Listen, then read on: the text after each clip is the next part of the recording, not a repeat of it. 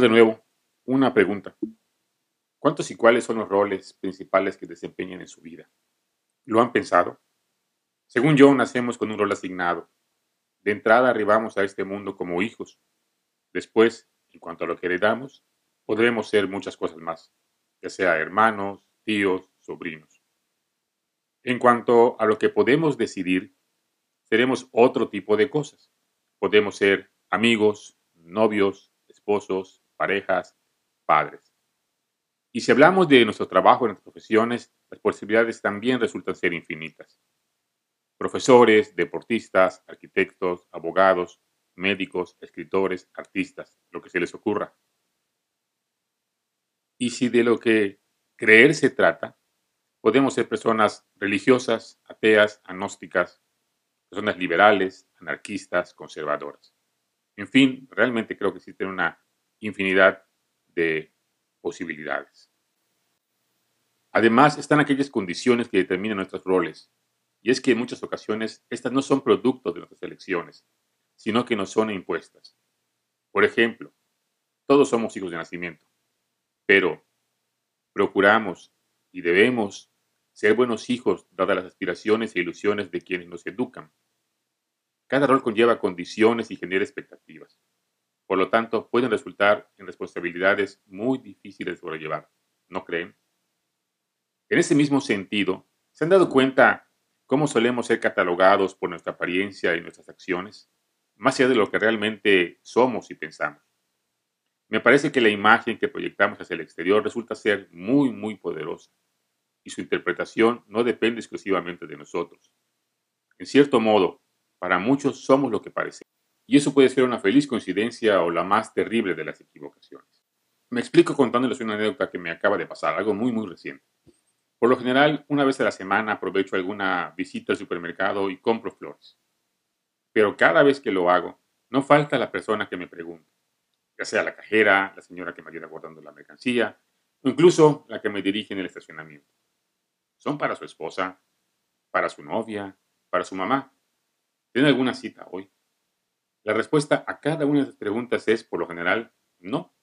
Las flores son para mí, porque me gusta tenerlas en casa. Por motivo alguno, con las flores en la mano suelen verme con cierto gusto y entusiasmo, me doy cuenta, como si mi compra determinara inequívocamente mi estado de ánimo, mis propósitos o incluso mis sentimientos y mi manera de ser. Imagino que para mis inquisidoras debo ser el mayor de los enamorados. Por eso, apenas detecto en su mirada algún dejo de decepción debido a mis respuestas negativas, les comento que, por supuesto que me gusta regalar flores y suelo hacerlo sin motivo alguno y con todo propósito. Y eso, de verdad, es verdad. Con mi aclaración, la sonrisa retorna a sus rostros y mi acción corresponde con la imagen que previamente construyeron de mí. He cumplido cabalmente con lo esperado por mi rol como pareja amorosa, cuando menos según el imaginario colectivo. Les he comentado anteriormente sobre lo imperecedero de algunas historias. Ahora quisiera hacer hincapié en su pertinencia y sincronía. Como una vivencia aislada nos remite inmediatamente alguna lectura previa que nos ayude a reflexionar sobre lo que acabamos de vivir. Como si de repente nos diéramos cuenta de que ese cuento en particular fue escrito pensando en nuestra recién concluida experiencia. Recuerden, las interpretaciones externas y los roles que nos son impuestos social o moralmente pueden resultar totalmente equivocados. Tal como relata en su cuento El hombre que amaba las flores, uno de los maestros de terror contemporáneo, el estadounidense Stephen King, quien nos recuerda con esta historia que en esta vida no todo es lo que parece. El hombre que amaba las flores forma parte de una antología que reúne muchas de las mejores ficciones breves escritas por King, algunas de ellas incluso llevadas con diferentes resultados al cine y la televisión. El nombre del libro, En el umbral de la noche. Se publicó en 1978. Realmente se los recomiendo si son seguidores de este autor. En fin, ahora sí, si son tan amables, permítame leerles, que a fin de cuentas, para mí, la vida es puro cuento.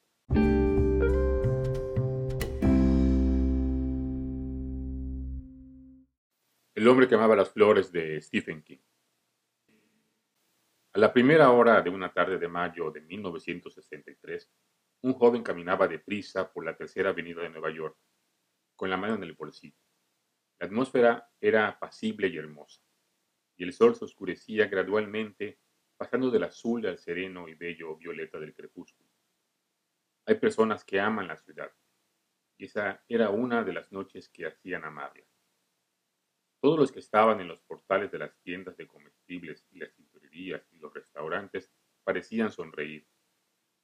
Una anciana que transportaba dos bolsas de provisiones en un viejo cochecito de niño le sonrió al joven y le gritó, Adiós, guapo. El joven también le sonrió distraídamente y le saludó con un ademán. Ella siguió su camino, pensando, está enamorada. Eso era lo que reflejaba en su talante. Vestía un traje gris claro y con la angosta corbata un poco ladeada y el botón del cuello de la camisa desabrochado. Su cabello era oscuro y lo llevaba corto. Su tez era blanca, sus ojos de color azul claro. Sus facciones no eran excepcionales. Pero en esa plácida noche de primavera, en esa avenida, en mayo de 1963, era realmente guapo. Y a la anciana se le ocurrió pensar fugazmente, con dulce nostalgia, que en primavera todos pueden parecer guapos. Si marchan apresuradamente al encuentro de la dama de sus sueños para cenar con ella y quizá para ir después a bailar. La primavera es la única estación en la que la nostalgia nunca parece agriarse. Y la anciana continuó su marcha, satisfecha de haberle hablado y contenta de que él le hubiera devuelto el cumplido con un ademán gozado. El joven cruzó 63 Street, caminando con brío y con la misma sonrisa distraída en los labios. En la mitad de la manzana, un anciano montaba guardia junto a una desconchada carretilla verde llena de flores. El color predominante era el amarillo, una fiebre amarilla de junquillos y azafranes tardíos. El anciano también tenía claveles y unas pocas rosas de invernadero, casi todas amarillas y blancas. Estaba comiendo una rosquilla, escuchaba una voluminosa radio de transistores que descansaba atravesada sobre un ángulo de la carretilla. La radio difundía malas noticias que nadie escuchaba. Un asesino armado con un martillo seguía siendo de las suyas. JFK había declarado que había que vigilar la situación de un pequeño país aislado llamado Vietnam.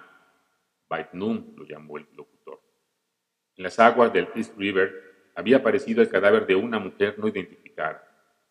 Un gran jurado no había podido inculpar a un zar del crimen en el contexto de la guerra de la administración local contra la heroína.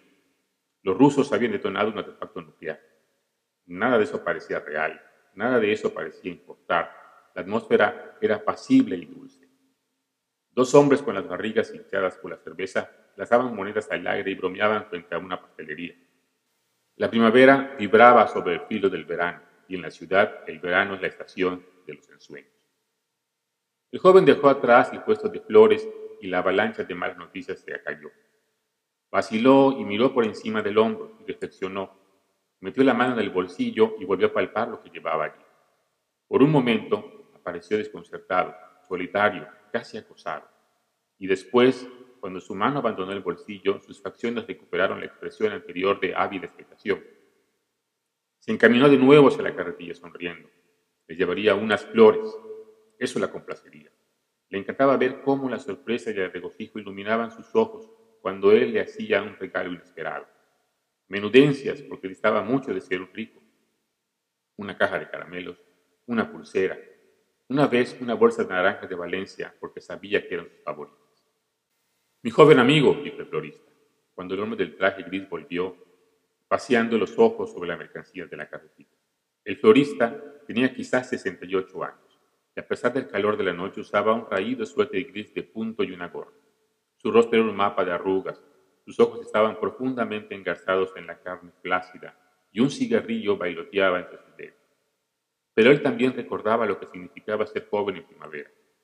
Ser joven y estar enamorado hasta el punto de volar prácticamente de un lado a otro. El talante del vendedor era normalmente agrio, pero en ese momento sonrió un poco, como lo había hecho la mujer que empujaba el cochecito con provisión, porque ese sujeto era un candidato obvio Sacudió las migas de la rosquilla de su holgado suéter y pensó, si este joven estuviera enfermo, deberían internarlo ahora mismo en la unidad de cuidados intensivos. ¿Cuánto cuestan las flores? preguntó el joven. Le prepararé un lindo ramo por un dólar. Las rosas son de invernadero. Cuestan un poco más, setenta céntimos cada una. Le venderé media docena por tres dólares y cuarenta céntimos. Son caras, comentó el joven. Lo bueno siempre es caro, mi joven amigo. Su madre no se lo enseñó. El muchacho sonrió. Es posible que lo haya mencionado. Sí, claro que lo mencionó. Le daré media docena, dos rojas, dos amarillas, dos blancas. No podrá ofrecerle nada mejor, ¿verdad? Le completaré con un poco de lecho, del mejor. A ellas les encanta. ¿O prefiere un ramo de un dólar? ¿A ellas? preguntó el joven sin dejar de sonreír. Escucha, amiguito, contestó el florista, arrojando la colilla al arroyo de un papirotazo y devolviendo la sonrisa. En mayo nadie compra flores para uno mismo. Es una ley nacional, ¿me entiende? El joven pensó en Norma, en sus ojos dichosos y sorprendidos y su sonrisa afable. Agachó un poco la cabeza. Supongo que sí, asintió. Seguro que sí. ¿Qué decide? Bien, ¿qué le parece a usted? Les diré lo que opino. Eh, los consejos siguen siendo gratuitos, ¿no es verdad? El joven sonrió y asintió. Supongo que es lo único gratuito que queda en el mundo. Tiene mucha razón, dijo el florista. Muy bien, mi joven amigo. Si las flores son para su madre, llévele el ramo. Unos pocos junquillos, unos pocos azafranes, algunos lirios de los valles. Ella no le estropeará comentando, oh hijo, me encantan. ¿Y cuánto te costaron? Oh, eso es demasiado. ¿Y por qué no has aprendido a no derrochar el dinero? El joven echó la cabeza hacia atrás y lanzó una carcajada. El florista continuó. Pero, si son para su chica, las cosas cambian, hijo mío, y usted lo sabe. Llévele las rosas y ella no reaccionará como un contable, ¿me entiende? Eh, su chica le echará los brazos al cuello y... Llevaré las rosas, lo interrumpió el joven, y esta vez fue el florista a quien le tocó el turno de reyes. Los dos hombres que jugaban con las monedas los miraron sonriendo. ¡Eh, chico! gritó uno de ellos. ¿Quieres comprar una alianza barata? Te vendo la mía, a mí ya no me interesa. El joven sonrió y se ruborizó hasta las raíces de sus oscuros cabellos. El florista escogió las seis rosas, les recortó un poco los tallos, las roció con agua y las introdujo en un envoltorio cónico. Esta noche tenemos un clima ideal, dijo la radio, apacible y despejado, con una temperatura próxima a los 18 grados. Perfecto para que los románticos contemplen las estrellas desde la azotea, a disfrutar de la gran Nueva York, amigos. El florista aseguró con cinta adhesiva el borde del envoltorio y aconsejó al joven que su chica agregara un poco de agua al azúcar que debía echarles, para conservarlas durante más tiempo. Se lo diré, respondió el joven. Tendió un billete de cinco dólares. Gracias. Cumplo con mi deber, mi joven amigo, exclamó el florista mientras le devolvió un dólar y dos monedas de veinticinco céntimos. Su sonrisa se entristeció. Dele un beso de mi parte. En la radio, los Four Seasons empezaron a cantar Sherry. El joven guardó el cambio en el bolsillo y se alejó calle arriba, con los ojos dilatados, alertas y ansiosos, sin mirar tanto la vida que fluía y refluía de un extremo al otro de la tercera avenida como hacia adentro y adelante anticipándose. Pero ciertos detalles lo impresionaron. Una madre que llevaba en un cochecito un bebé cuyas facciones estaban cómicamente embadurnadas con helado. Una niñita que saltaba a la cuerda y canturreaba. Al pasar por un cuartel se enamoró de un coronel. Dos mujeres fumaban en la puerta de una lavandería comparando sus embarazos. Un grupo de hombres miraban un gigantesco aparato de televisión en colores, exhibido en el escaparate de una tienda de artículos para el lugar, con un precio de cuatro dígitos en dólares. Transmitía un partido de béisbol y las caras de los jugadores parecían verdes. El campo de juego tenía un vago color fresa y los New York Mets le ganaban a los Phillies por 6 a 1. Siguió caminando con las flores en la mano, ajeno al hecho de que las dos mujeres detenidas frente a la lavandería interrumpían brevemente su conversación y lo miraban pasar pensativamente con su ramo de rosas. Hacía mucho tiempo que a ellas nadie le regalaba flores. Tampoco prestó atención al joven policía de tráfico que detuvo los coches en la intersección de la Tercera y 69 Street, con un toque de silbato para permitirle cruzar. El policía también estaba comprometido y reconoció la expresión soñadora del joven porque la había visto a menudo en su propio espejo, al afeitarse y no se fijó en las dos adolescentes que se cruzaron con él en dirección contraria y que enseguida se cogieron de la mano y soltaron una risita. En 73 Street se detuvo y dobló a la derecha. Esa calle era un poco más oscura y estaba flanqueada por casas de piedra arenisca y restaurantes con nombres italianos situados en los subsuelos. Tres manzanas más adelante se desarrollaba un partido de béisbol en medio de la penumbra creciente. El joven no llegó tan lejos. En la mitad de la manzana se internó por un callejón angosto.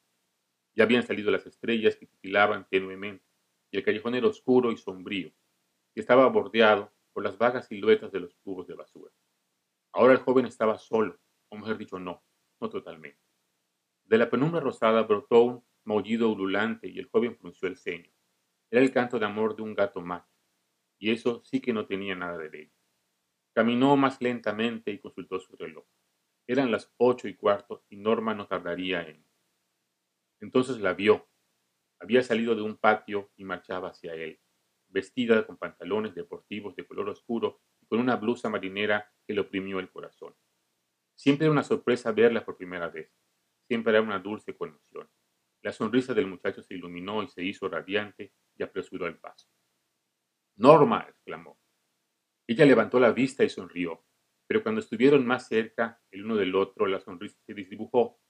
La sonrisa de él se estremeció un poco y experimentó una inquietud pasajera. De pronto, el rostro pareció borroso, encima de la blusa marinera. Oscurecía. ¿Acaso se había equivocado? Claro que no. Esa era Norma.